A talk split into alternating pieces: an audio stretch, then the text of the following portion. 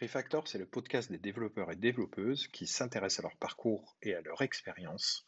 L'objectif est de vous enrichir à travers ces récits afin de vous ouvrir de nouveaux horizons personnels ou professionnels.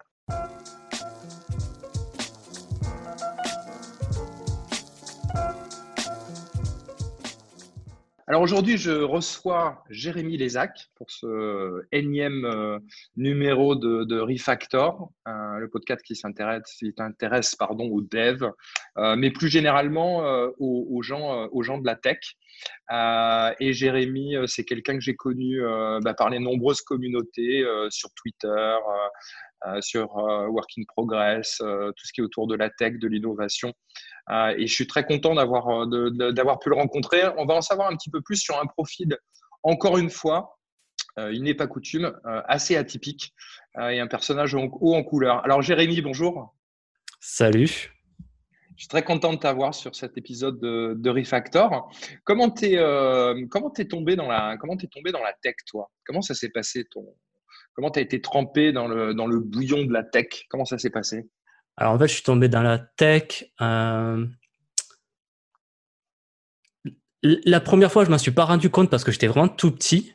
Puis après, j'ai fait un choix plus conscience euh, par rapport à ma, personnalité. En gros, depuis que je suis tout petit, euh, je, suis vraiment un gros geek.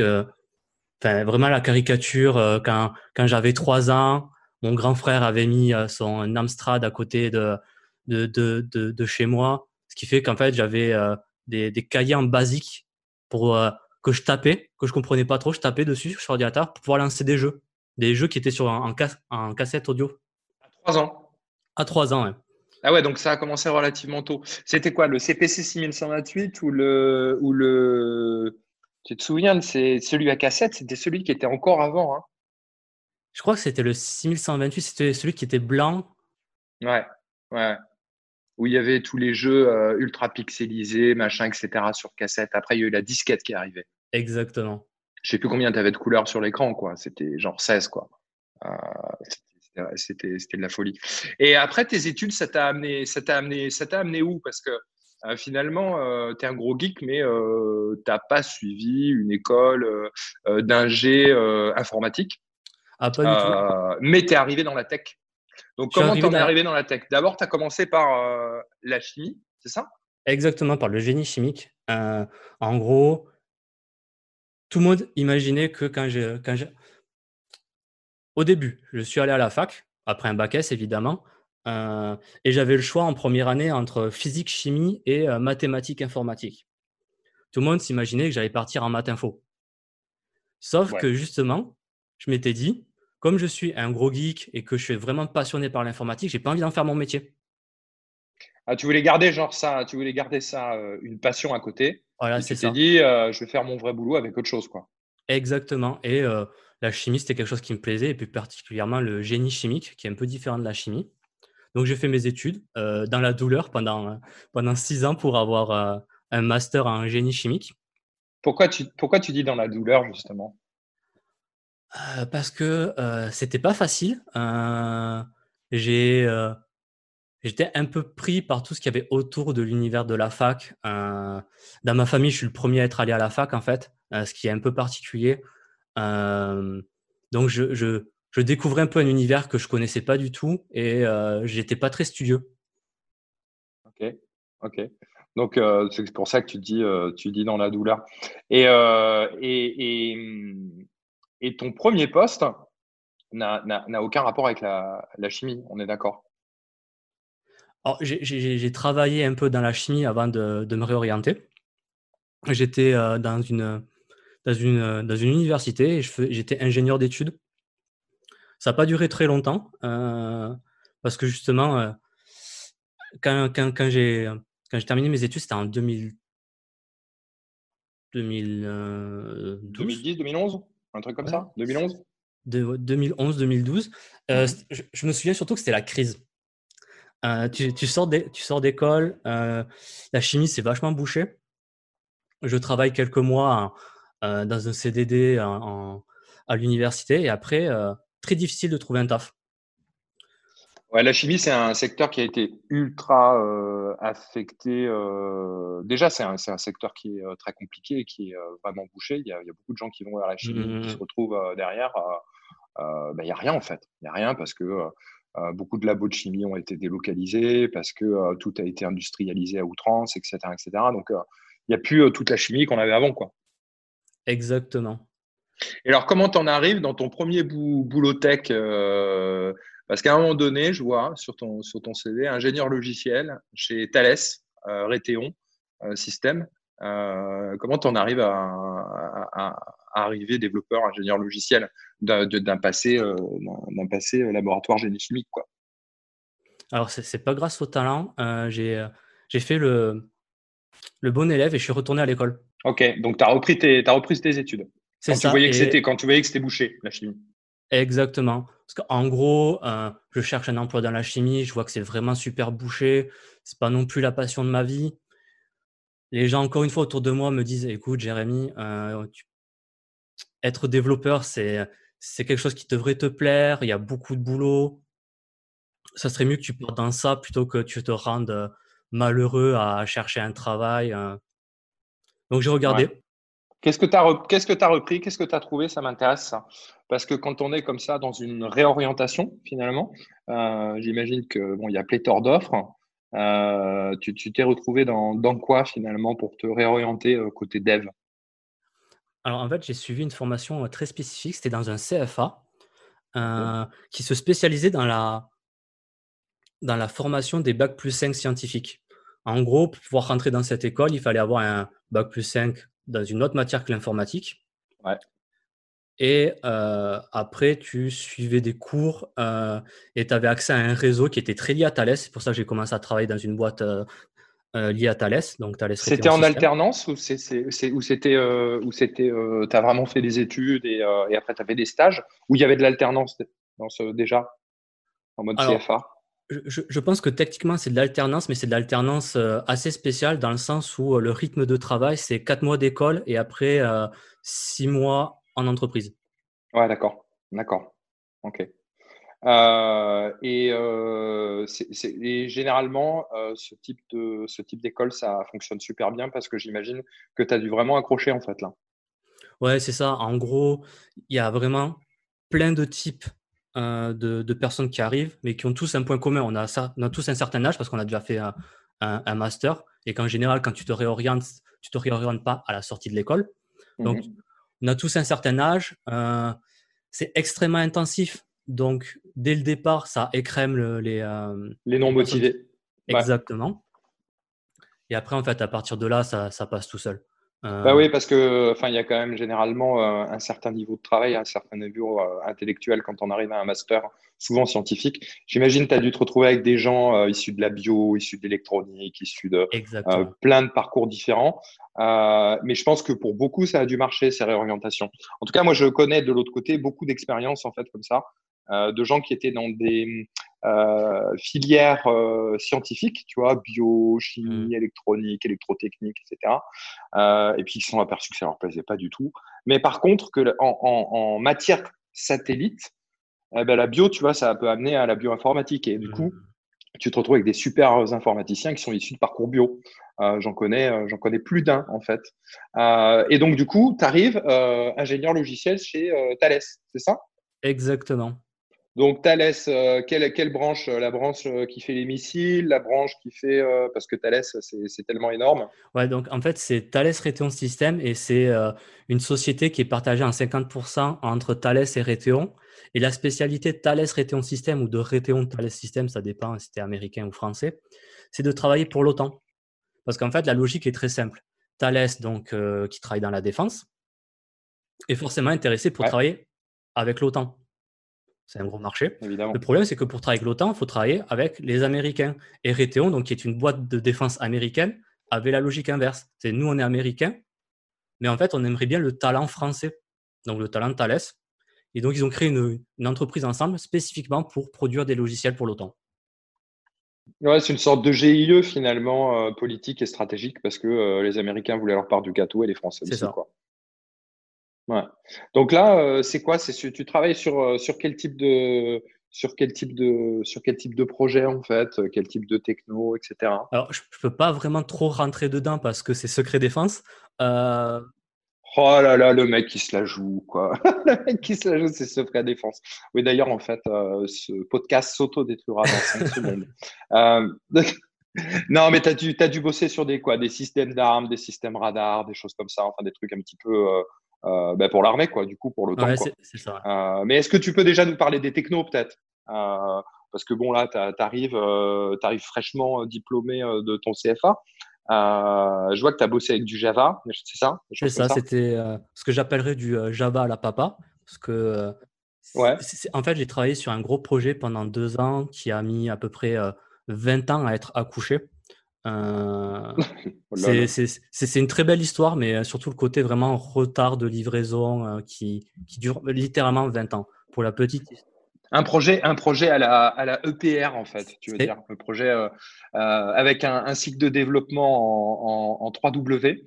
le, truc, le truc de fou qui a dû. le budget, il a dû être dépassé 150 fois, à peu près. Ça doit être. ouais. C'est exactement ça. Et la, la directrice de mon école avait à l'époque travaillé en tant que chef de projet sur ce projet-là.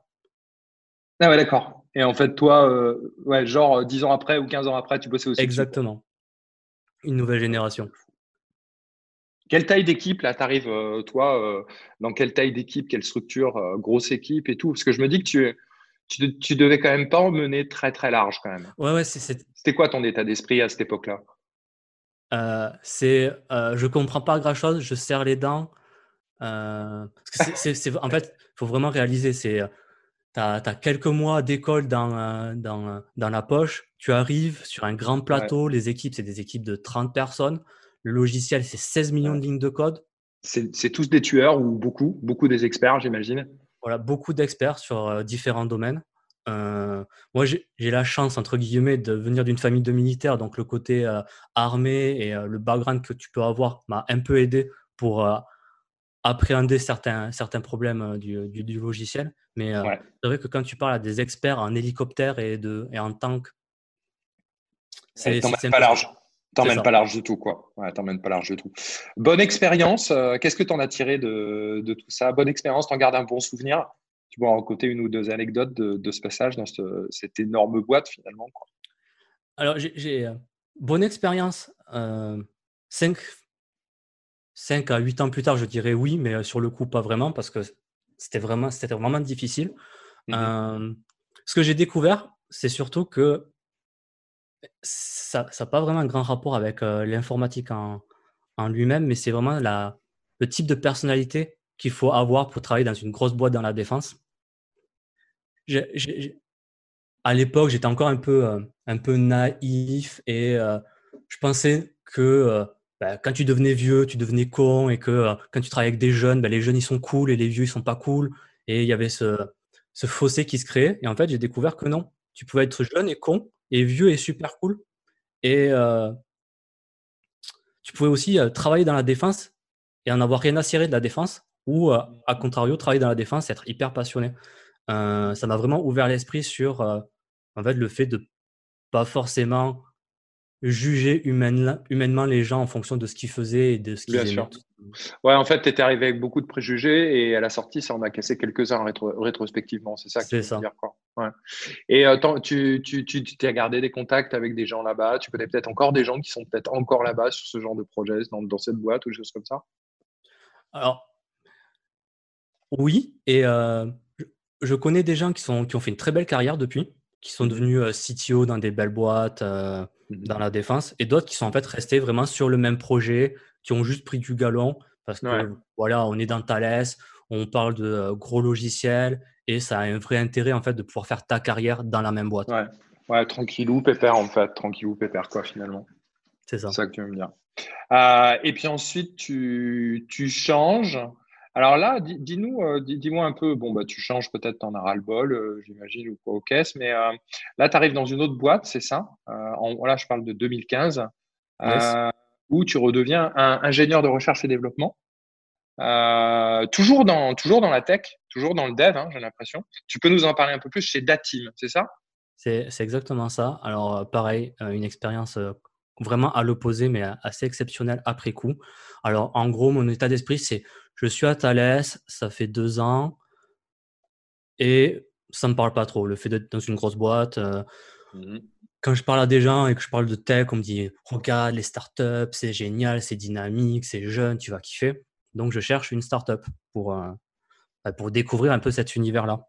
Ouais, je comprends. Et donc là, je tombe dans une petite boîte qui s'appelle Datim, qui à l'époque faisait de la réconciliation de facturation sur le marché BlackBerry en Afrique. Extrêmement spécifique. Oh la vache, tu peux. Non, mais là, c'est même plus de la niche, quoi. C'est de l'ultra niche, quoi. Euh, réconciliation de facturation sur du BlackBerry, des factures BlackBerry en Afrique, quoi. Si ça, concerne combien de personnes, ça 12 C'était un peu la remarque que je m'étais faite à l'époque, mais en fait, ça concernait des millions de personnes. Bon, depuis, ils ont évidemment. Mais quand j'étais arrivé, il y avait vraiment encore ce marché BlackBerry en Afrique. Et euh, en fait, ce qui s'était passé, c'est que c'était une boîte qui avait été construite par des anciens de euh, Alcatel. Ouais. Donc, qui avaient une énorme connaissance du marché BlackBerry et qui ont lancé leur propre euh, venture, si tu veux. Ouais, en fait, sur un marché où il y avait beaucoup de BlackBerry et typiquement l'Afrique, quoi. Voilà, c'est ça. Ok, ok. Donc euh, là, tu fais, euh, tu fais un nouveau langage, tu fais du, tu fais du, j'adore ça, j'adore le VB.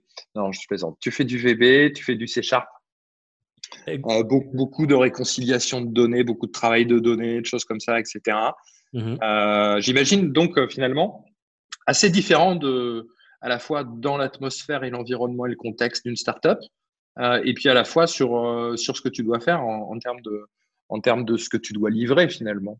Qu'est-ce que c'est quoi ton job, euh, ta, journée type, ton, job type là? Qu'est-ce que tu qu'est-ce que tu dois faire concrètement? Alors, je ne suis pas resté très longtemps, euh, mais en gros, ma journée type, c'était déjà, on était une équipe de développeurs de six personnes. C'était vraiment toute l'équipe euh, de la, boîte, c'était six développeurs plus quelques quelques vendeurs. Ouais. Et en gros, c'était vraiment en fonction du projet, parce qu'en fait, j'avais deux projets. Il y avait forcément le projet en VB qui était plus un outil d'aide à la vente. Où, euh, en gros, en fait, je faisais du produit sans savoir que je faisais du produit. J'allais voir euh, les sales, j'essayais de comprendre leurs besoins et je leur bricolais des, euh, des, petits tools en VB. Ah, déjà, tu commençais à aller voir les clients, les machins, etc. Parce qu'après, on va y revenir, mais ton poste, c'est plus un poste du tout de développement. Parce que maintenant, tu es product, euh, product manager dans une, dans une grosse boîte à Paris. Et en fait, là, ce que tu me dis d'aller voir des clients, de commencer à, à, prendre des besoins finalement des utilisateurs et leur faire des petits trucs avec la technique, mmh. c'est un, peu, c'est un peu les prémices du, du, product manager, quoi, quelque part. Et je m'en rendais vraiment pas compte. Pour moi, c'était un travail normal. Tu vois, j'étais dans une petite équipe. En gros, je, je faisais ce que je pouvais pour aider pour, avancer la mission. Parce qu'en gros, euh, voilà, quand on est quand on est 6, quand on est 10, euh, tu peux pas te dire, euh, tu peux pas arriver avec une mentalité grosse boîte en te disant, non. je vais voir. Euh, tu peux pas rester dans ton silo, quoi. Tu es obligé de, quand tu es dans une startup, tu es obligé de prendre un, coup un chapeau, un coup un autre chapeau, un coup le chapeau du PO, un coup le chapeau du PM, un coup le chapeau du dev, un coup le chapeau du testeur, etc., etc. C'est un peu ça, le truc. Donc, t'es pas resté, t'es pas resté très longtemps. Euh, mais je crois que du coup, ça t'a quand même laissé euh, une bonne expérience et un goût des startups et de l'innovation et de tout ce monde euh, des startups. Quoi. Ça, m'a donné, ça m'a donné goût à la startup, mais ça a été une très mauvaise expérience. en fait, je suis resté que six mois. Ouais. et en fait, ça arrive, hein, ça arrive. Hein, c'est aussi comme ça qu'on fait ses choix. Hein, en faisant des, en faisant des mauvaises expériences, qu'on se dit bah tiens là, j'ai pas envie d'aller quoi. Voilà. En fait, j'ai eu une opportunité. Euh, je suis allé vivre à Londres pendant quelques mois. Ok. Donc, c'est pour ça, en fait, je, suis parti parce que ça ne m'intéressait pas. Et en fait, l'alternative, c'était euh, d'aller vivre vraiment à Londres et de, découvrir un, ben, un, autre pays, tout simplement. Ouais, super ville, Londres. Mais euh, tu es allé dans un, dans un cadre professionnel? C'est-à-dire, on t'a proposé un job ou, c'était on t'a proposé un job à Londres? En fait, j'ai accompagné ma, ma, ma fiancée de l'époque, euh, qui, elle, avait un job à Londres. Euh, elle travaillait chez Asos. Ouais. Ah oui, d'accord. Très, très, très grosse boîte dans le domaine de la, du retail, de la mode, euh, etc. Hein. Exactement. Et on s'était mmh. dit de façon très juste que ça allait être assez facile pour moi de trouver un boulot en tant que développeur à Londres. Et du coup, et du, du coup, tu as trouvé, oui, c'est ultra, l'écosystème de Londres est ultra dynamique en termes de, de tech. Du coup, tu as trouvé un job quoi, euh, en plein Londres, du côté de Shoreditch, etc. Euh, qu'est-ce que tu as trouvé? Pas du tout. L'expérience s'est avortée au bout de quelques mois. Ah, parce que c'était le, travail pour, pour ma partenaire était un enfer en fait. Et on est rentré à Paris un peu la queue entre les jambes. Ouais, ouais, ouais, ouais. Compliqué aussi, la mentalité anglo-saxonne, c'est chaud quoi c'est très chaud. C'est vrai, c'est terrible. Euh, Londres est une super ville, mais la mentalité euh, anglaise euh, dans le milieu du travail peut être très très violente, quoi, aussi violente qu'aux États-Unis, quoi. Mmh, mmh, mmh. et donc du, coup, tu te retrouves. Ça, ça, je pense que c'est une, expérience sur laquelle on va rester un petit peu plus de temps. chez People Doc, People Doc en France, à, à, Paris. grosse grosse boîte là pour le coup. C'était déjà une grosse boîte en 2016. Non. Non? Quand, quand, je suis arrivé en 2016, on était Mmh. Déjà, on n'avait pas encore été racheté et on devait être une centaine de personnes maximum, peut-être 80, 60. Parce qu'après, c'est devenu une grosse boîte jusqu'à ce que ça soit racheté. Je ne sais pas plus par qui, mais euh, euh, ça reste une très grosse boîte. quoi. C'est ça. En fait, euh, à partir du moment où je suis arrivé, ils sont, ils sont passés en phase scale-up. En fait, on a doublé toutes les ans. Et ils continuent à doubler. Ils se sont fait racheter une fois, puis la, maison mère qui t'a racheté s'est encore fait racheter par une énorme boîte. Ce qui fait que maintenant, en 2020, euh, People Dog, ça doit être euh, des milliers de personnes, je pense. Ouais, c'est une licorne, quoi, quasi, quoi. C'est ça. Ouais, People Dog, c'est donc euh, un acteur de la digitalisation des docs et des processus RH, etc.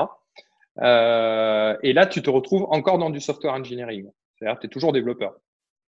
Je suis toujours dev. Euh, je fais du back-end de l'API. Pareil en Java et en Scala. ah, bien. Euh, Scala, qu'est-ce que tu en penses? C'est sympa. Je...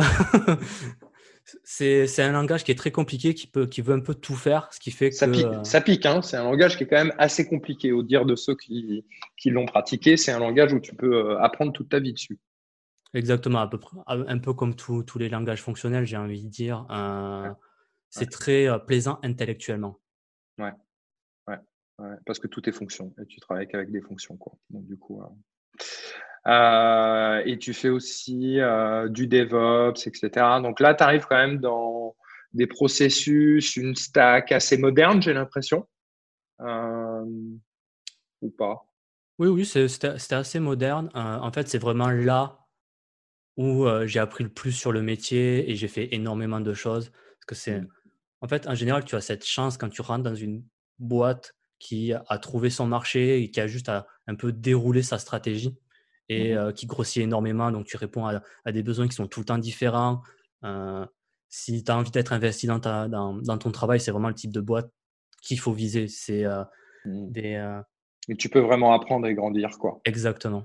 Ouais, ouais, ouais. des pipelines, du continuous delivery, euh, du DevOps, etc.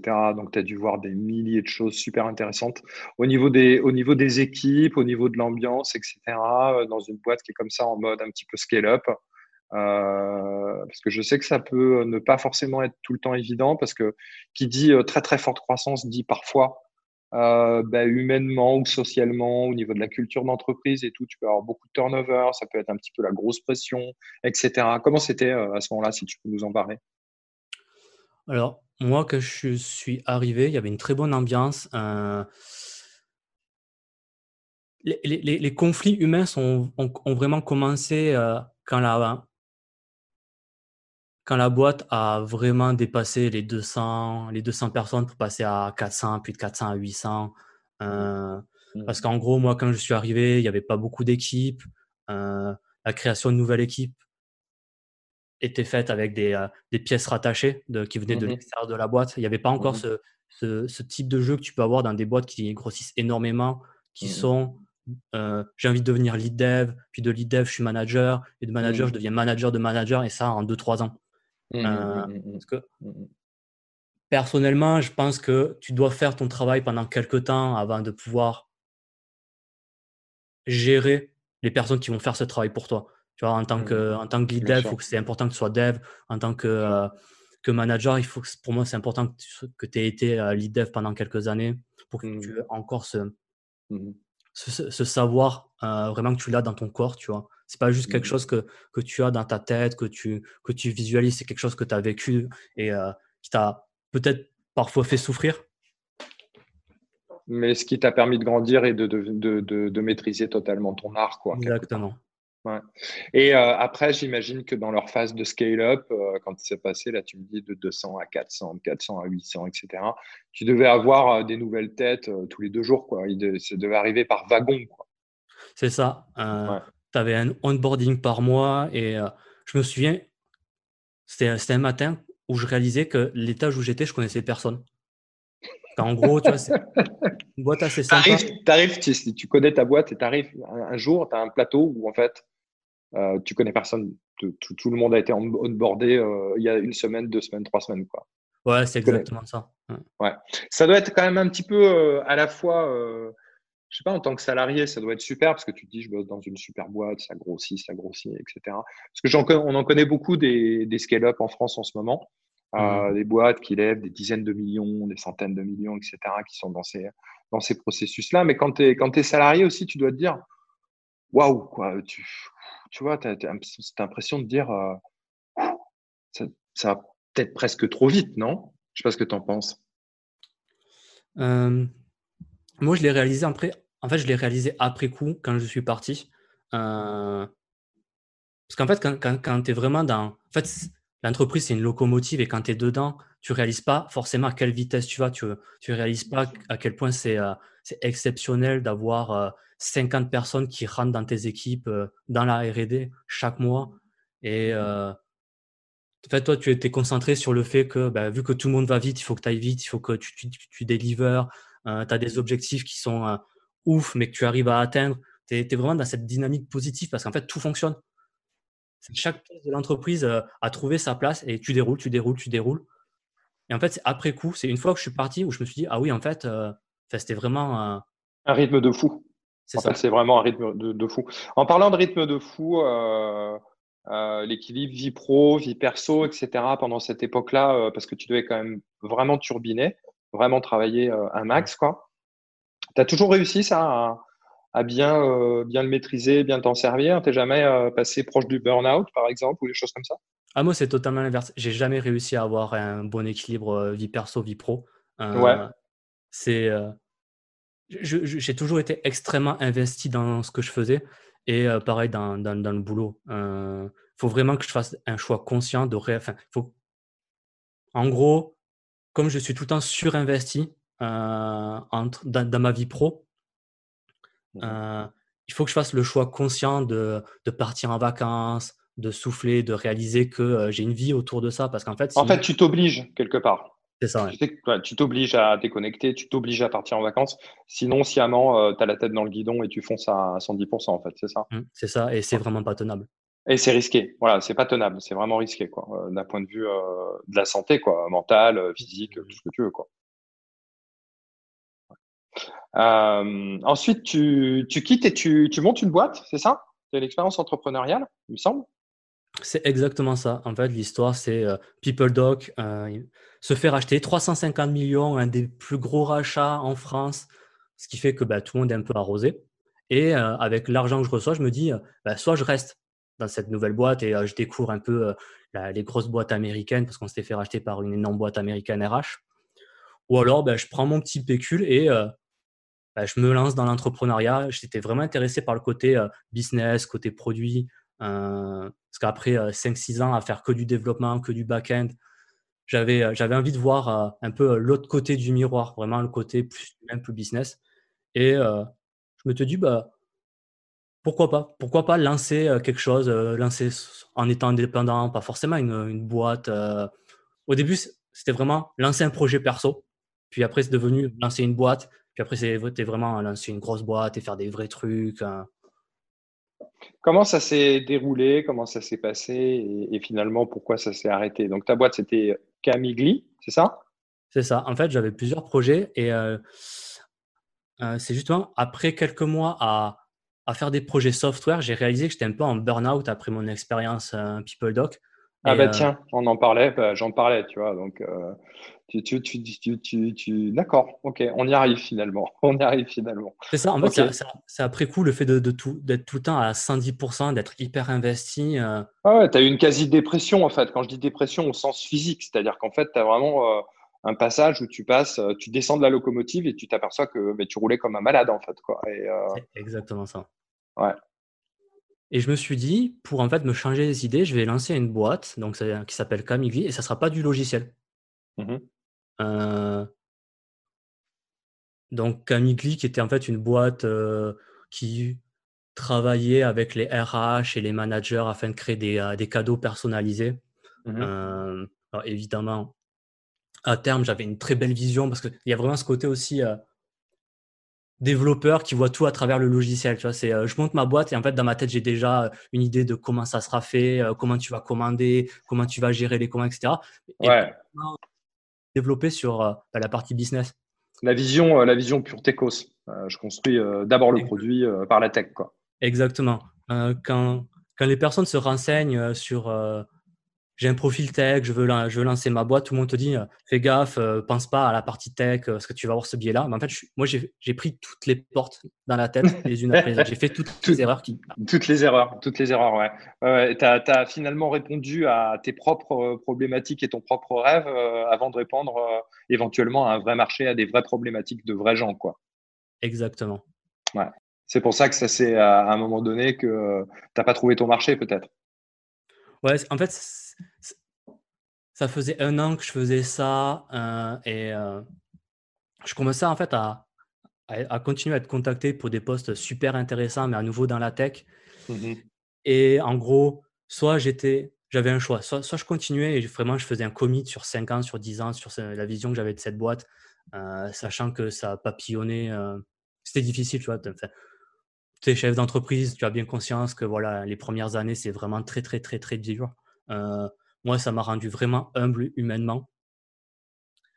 Donc, soit je continuais dans ça, soit en fait, euh, bah, je soit tu, dans soit tu disais oui à, des super belles offres qu'on te proposait à côté. Exactement.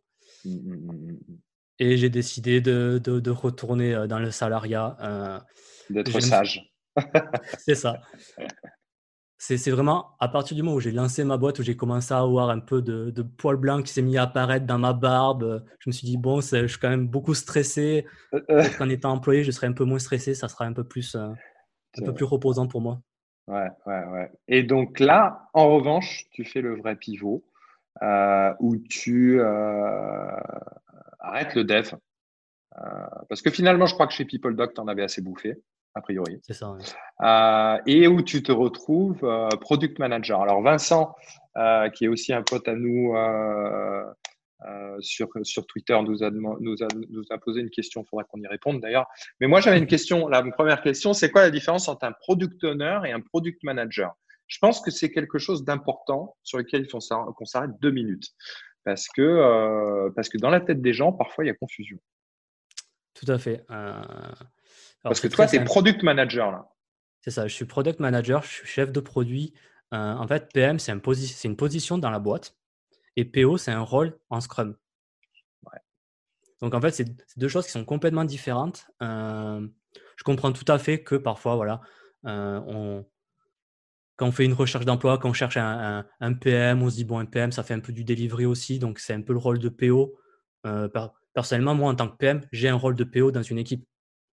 D'accord. Et je fais bien la distinction entre PM et PO. Ouais.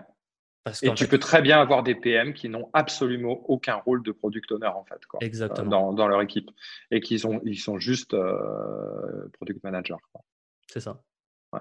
Orienté. Euh, ce shift et ce pivot vers PM, product manager. moi, j'imagine que ça s'est super bien passé, mais ça, c'est parce que je te vois, je te connais, etc. Mais effectivement, est-ce que, est, que tu confirmes ça?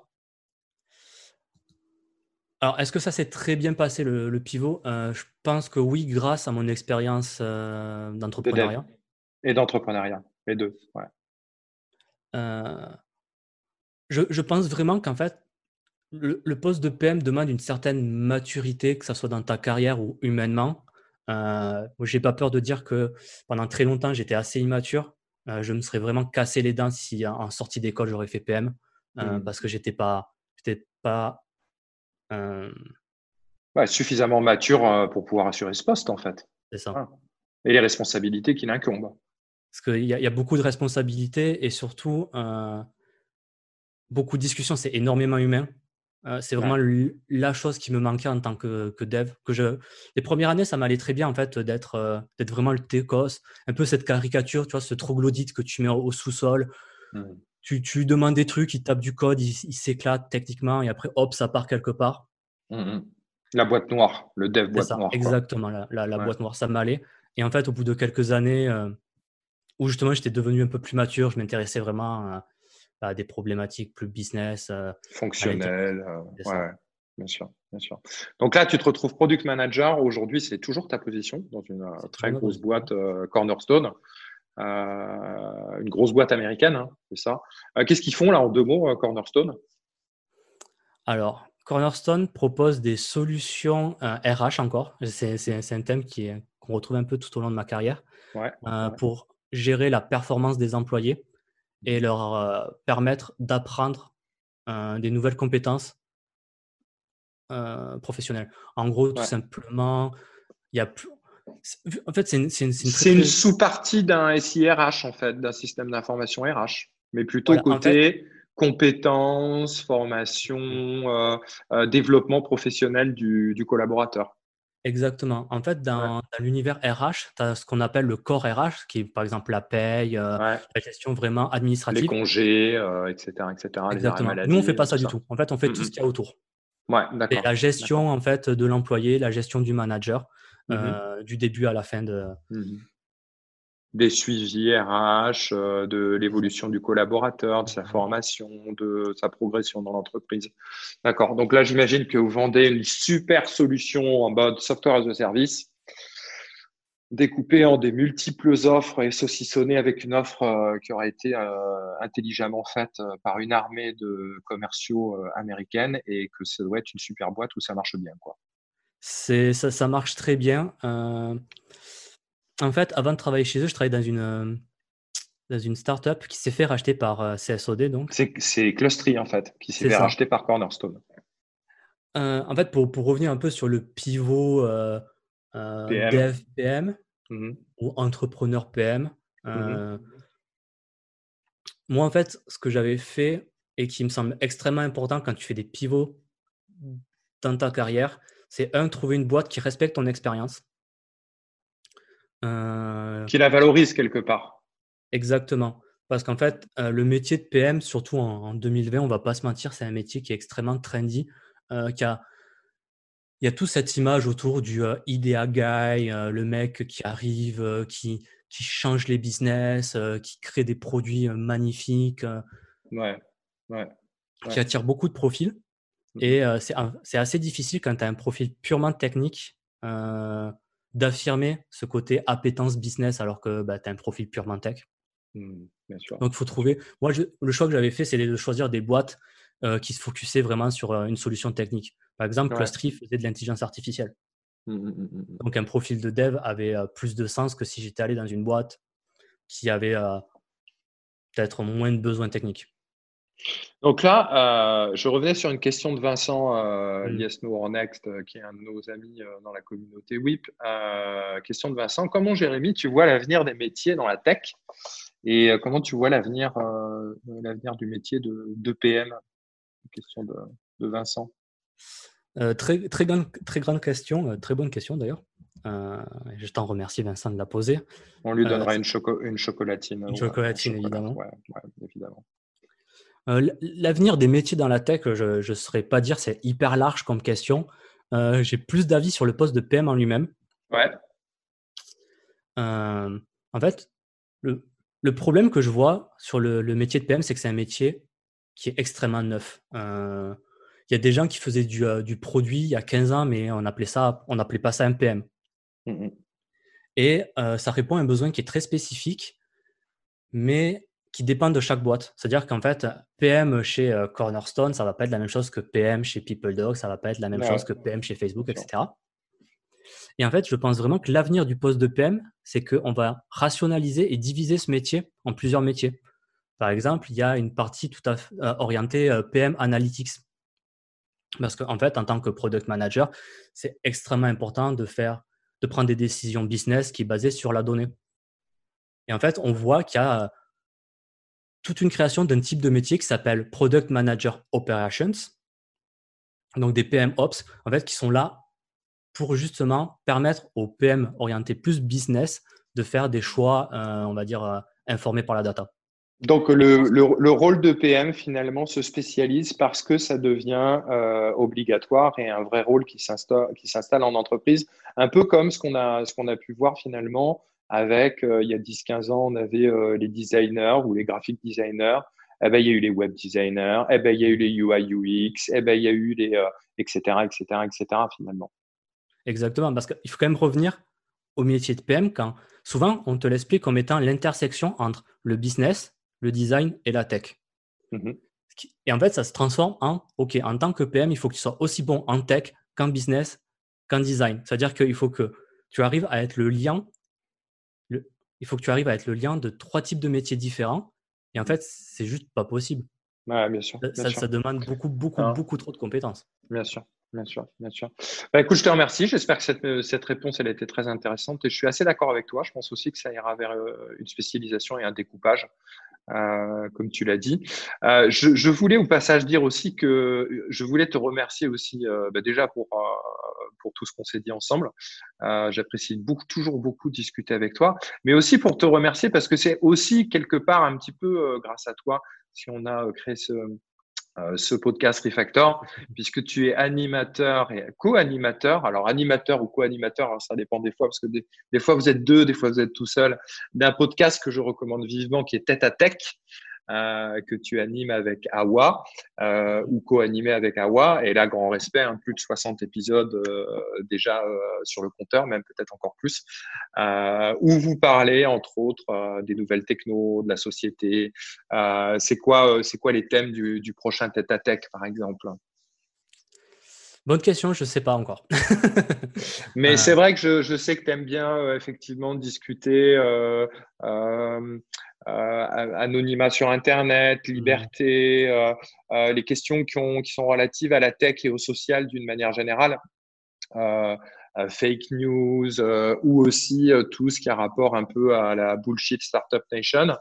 Euh, où on peut casser des fois du sucre sur, euh, voilà, sur, sur les gens qui, qui veulent monter des multilicornes et euh, qui s'inventent euh, tout un tas de langages, etc. Enfin, on les connaît.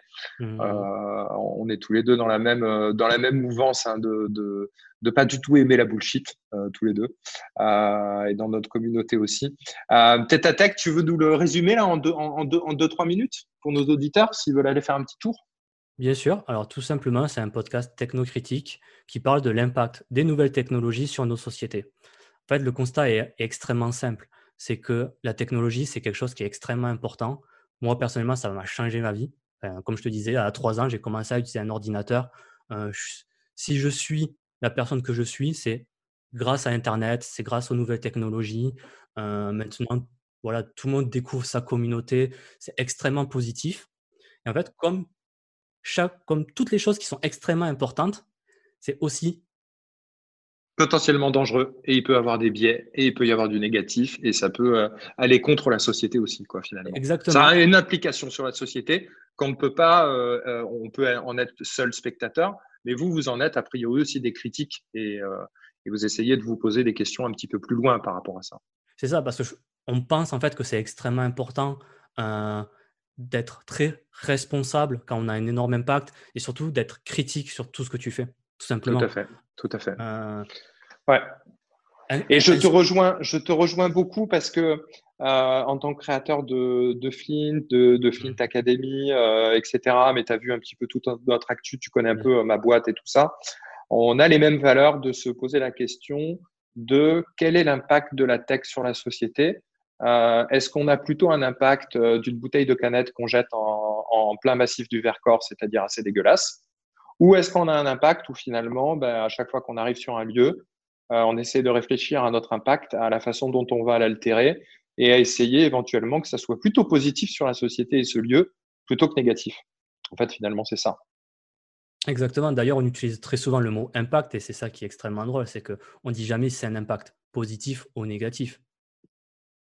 on dit je, je, travaille dans la tech, j'ai un impact. Mais quel type d'impact tu veux avoir? Quel effet tu veux, euh, tu veux avoir sur la société?